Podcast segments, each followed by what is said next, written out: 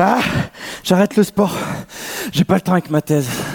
Pourtant, ah, je sais que c'est bon pour ma santé, à la fois pour mon bien-être physique, mais également mental et social. Bon, ça vous le savez certainement tous ici. Mais il y a également des preuves scientifiques. Ces dernières années, les campagnes successives de promotion de la santé n'ont pas empêché la baisse globale de la pratique physique et sportive. Et quelle population est particulièrement concernée par cette baisse? Les adolescents. L'objectif de ma thèse est alors très simple.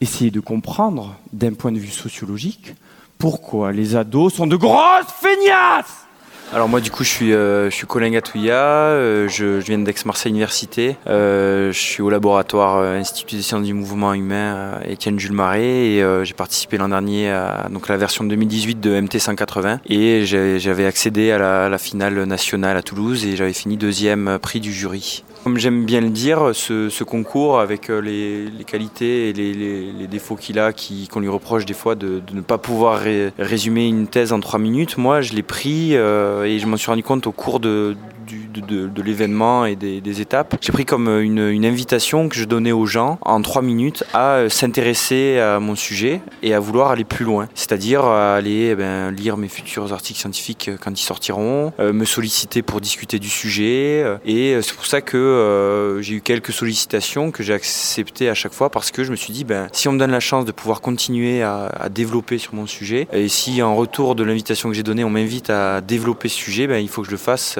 quel que soit le public, hein, des publics, euh, par exemple, pour mon cas, de, euh, plutôt dans un milieu professionnel qui touche le sport, puisque ma thèse est sur ce sujet-là, mais euh, aussi, par exemple, le festival Pint of Science, là, au mois de mai, pour la diffuser plutôt un public parents et enfants, par exemple. Voilà, donc faut une invitation. J'ai pris ces trois minutes l'an dernier comme une invitation à donner aux gens pour aller plus loin à et les amener à découvrir mon sujet. J'avais fait déjà des formations de vulgarisation, notamment auprès d'une classe en primaire, une expérience radiophonique avec une radio indépendante, Radio Grenouille à, Marseille. Et euh, ce qui me, c'est là où j'ai commencé un peu la médiation. Mais je connaissais déjà le, concours de MT 180 parce que j'étais allé voir la finale régionale l'année d'avant et euh, j'avais envie parce que j'aimais bien le, format qui me, que je trouvais un peu, euh, voilà, un peu chaud, que j'aimais bien. Après, je l'ai découvert vraiment la médiation scientifique en thèse, alors que certains peut-être le découvrent au lycée, etc. Moi, je l'ai vraiment découvert en thèse.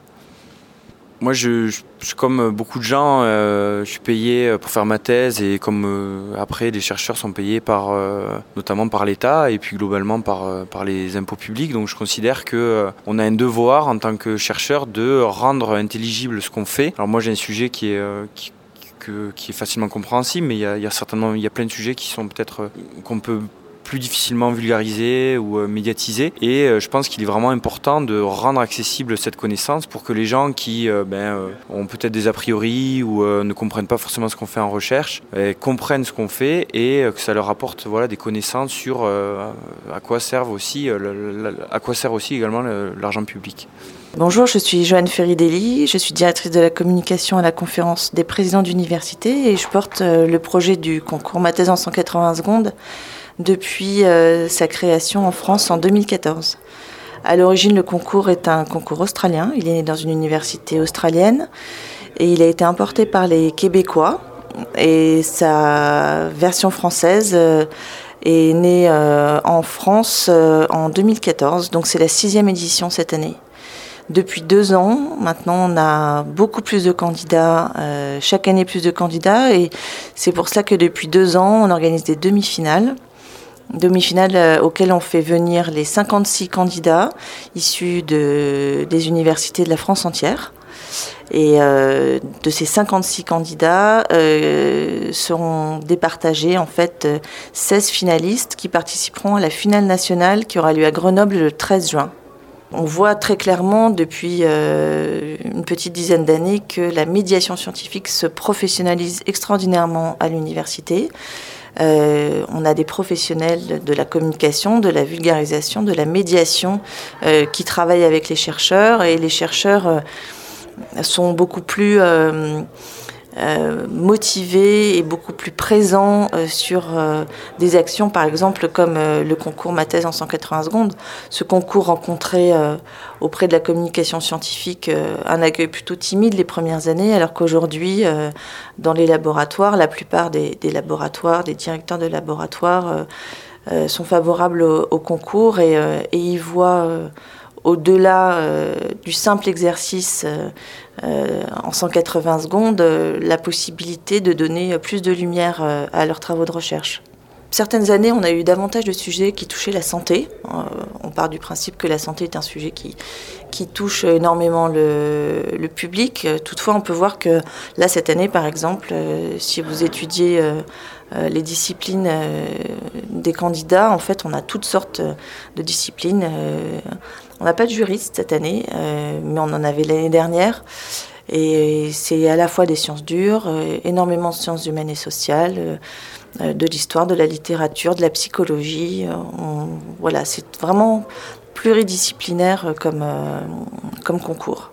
Alors moi je suis Marine Lopez et je m'occupe d'organiser le concours pour, euh, pour la France, pour la CPU. On est deux sur l'organisation euh, nationale. Il y a Marie-Émilie Haro qui est au CNRS et moi euh, à la CPU. La CPU c'est la conférence des présidents d'université. C'est l'association qui regroupe l'ensemble de tous les présidents de toutes les universités de France. C'est ce qui va représenter l'université en France en fait. Et du coup moi au quotidien bah, j'organise le concours maths en 180 secondes. Donc ça veut dire je suis toutes les finales régionales. Ensuite on organise la, finale, la demi-finale nationale et la finale nationale. En fait, les finales régionales, elles se déroulent d'octobre à mars, à peu près. Donc d'octobre à mars, nous au départ, on suit les finales euh, des regroupements et on récupère les infos sur tous les candidats demi-finalistes. Dans, en parallèle de, de, ces finales régionales, nous, on doit organiser la demi-finale nationale. Donc on va dire que de février euh, à avril, on est vraiment, euh, on a beaucoup, beaucoup de travail à faire sur Matin 180 secondes. Ensuite, de avril à juin, on enchaîne sur l'organisation de la finale nationale. Donc là, là, aussi, c'est intense et ça devient plus intense les, le dernier mois, donc en mai à peu près.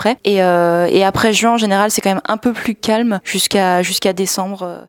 Pourquoi les adolescents se désintéressent de plus en plus de la pratique physique et sportive, avec toutes les conséquences que cela peut avoir sur leur santé? Bon, je suis sûr que dans cette salle, vous avez tous votre avis sur le, sur le sujet. Euh, allez, on va prendre par exemple euh, vous, Daniel. Vous allez me dire, allez, qu'avec leur smartphone et leur PlayStation, ils ont sans cesse le nez collé aux écrans. Oui, mais c'est un peu court, jeune homme. Pour mieux comprendre, je suis parti à leur rencontre et je les ai questionnés sur les raisons qui les ont poussés à l'arrêt du sport. Suite à une centaine d'entretiens que j'ai réalisés, cinq facteurs d'influence se sont dégagés. Mais laissons la parole aux principaux intéressés. Ils ont dit Oh Dieu, bien des choses en somme. En variant le ton.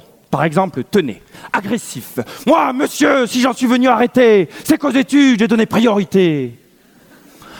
Amical, tous mes amis adorés se sont défilés. Me trouvant esselé, je dus abandonner. Descriptif, c'est rude, c'est tardu, c'est dur. Que dis-je, c'est dur C'est une torture. Curieux, à quoi peut servir la sportive activité?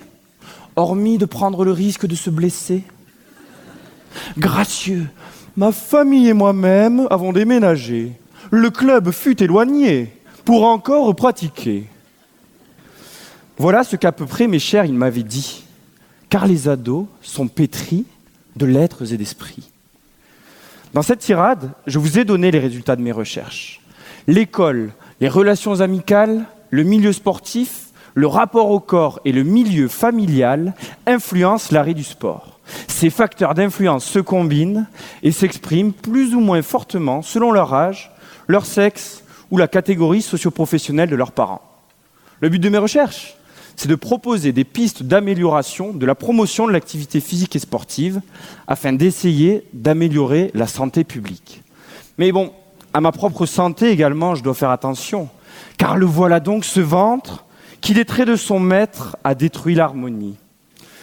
Il a grossi, le traître alors moi je suis Blondie Chazarin, je suis doctorante à Strasbourg et euh, j'ai 27 ans, je suis en dernière année de thèse et euh, je m'intéresse à l'ours brun pour trouver des solutions pour l'homme contre l'atrophie musculaire.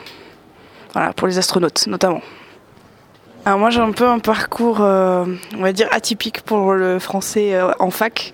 Euh, j'ai fait d'abord de la biologie pendant 4 ans, spécialisée dans le cancer, et puis je me suis dit qu'il fallait un nouvel outil pour étudier le cancer. Et donc je me suis tournée vers la chimie analytique, donc la spectrométrie de masse. Pour ça je me suis déplacée à Lille pour faire un M2, donc une deuxième année de master. Ensuite j'ai été appelée à Strasbourg pour faire un stage sur les animaux exotiques qui peuvent trouver des solutions pour l'homme. Et dans la continuité, on m'a proposé une thèse sur l'ours brun. Et euh, le concours matin en 180 secondes, j'ai eu la chance d'être dans un très très grand institut où il y a déjà un concours interne. Donc ça faisait deux ans que je faisais le concours interne et que je voyais que ça fonctionnait bien. Et du coup, comme j'ai toujours aimé euh, communiquer et transmettre ce que je savais, je me suis dit pourquoi pas aller dans un contexte qui est fait pour transmettre ce qu'on sait en thèse on est formé, on n'est pas tout seul, donc ça c'est un plus aussi. On nous apprend des choses, on n'est pas là pour exposer des choses, on les apprend aussi. Euh, je dirais que rencontrer des gens qui n'y connaissent rien à notre sujet et voir qu'on arrive à leur faire comprendre des choses, c'est aussi très valorisant pour nous. Euh, on voit qu'on n'est pas en marge de la société, même si on met un peu la science euh, dans une bulle à part, vraiment comme des gens qui ne peuvent pas s'exprimer. Aujourd'hui, on, on, montre qu'on est capable de parler science à tout le monde. Et je pense que ce qui me plaît, c'est que ça se rapproche de mon objectif de carrière qui est d'être enseignant parce que du coup j'arrive à communiquer et à transmettre les choses euh, de manière beaucoup plus posée maintenant. Et donc euh, je pense que c'est un vrai plus ce concours pour ça. Euh, des inconvénients, j'en vois pas tellement. pour moi, c'est plus une opportunité. Le seul inconvénient, c'est que forcément, on fait on fait un petit peu le deuil de certains détails de notre thèse. On est obligé de faire un choix, de choisir la bonne métaphore, le bon sous-sujet. Parce qu'un sujet de thèse, c'est une question qui en amène une autre, qui peut apporter vers d'autres questions. Donc on peut avoir beaucoup de projets en parallèle pour parler de la même chose. Et là, on est obligé de faire un petit peu le deuil de tout, ça. Euh, trouver la meilleure métaphore, garder un seul objectif et, c'est ça qui m'a fait le plus de mal, on va dire, de devoir réduire ma thèse à 180 secondes alors qu'il y a plein de choses que je pourrais dire, mais il faut choisir le plus parlant et le plus démonstratif de ce qu'on fait. Quoi. Moi, c'est David. Je viens aussi de l'Est, de Nancy, et je travaille sur l'origine de l'atmosphère, donc euh, des gaz euh, qu'on respire et qui sont à la surface de la Terre, en comparant aux gaz qui peuvent être, euh, qu'on peut trouver dans des échantillons qui viennent de la Lune ou de Mars ou de, des météorites. Essayer de comprendre d'où viennent les gaz de l'atmosphère. Euh, parcours universitaire, juste euh, bah, lycée euh, scientifique et après une prépa BCPST et école de géologie ingénieur de géologie à Nancy. Après, master, euh, Terre et planète, une spécialité à Nancy. Et puis la thèse dans la continuité du master. Et euh, ma thèse en 180 secondes, ça fait un moment que je sais que ça existe. Et en fait, c'est euh, le moyen de, de recoller un peu avec le théâtre qui me manque un peu en thèse. C'est quelque chose que j'aimais beaucoup avant et que j'ai plus trop l'opportunité de faire aujourd'hui. Du coup, c'est un bon moyen de remonter un peu sur les planches. Ce que je trouve intéressant, c'est euh, le, le principe même de la vulgarisation scientifique, ou plutôt enfin, de la médiation scientifique, de faire comprendre au grand public dans un temps restreint des notions plutôt complexes, sans dégrader le sens euh, de la science et de la recherche. Et quand euh, je lis souvent des journaux de vulgarisation scientifique qu'on peut trouver dans les, librairies, etc., et eh ben et que ça touche à mon domaine, je me dis euh, ah euh, genre c'est dommage d'écorcher un peu le, le sens ici euh, ou c'est dommage euh, voilà de, de, sursimplifier certaines choses qui sont un peu essentielles. Et en fait ça permet de se rendre compte de la difficulté de l'exercice et de se rendre compte que finalement même si le fond est important, c'est plus expliquer la démarche scientifique qu'on a été amené à suivre et que bon finalement les gens s'en foutent du nom de ce que de la molécule qu'on étudie ou de euh, des détails finalement, et qui nous nous importent. Et donc c'est arriver à faire le tri dans ce qui est important finalement pour euh, le grand public et la façon de l'amener pour que ce soit accessible.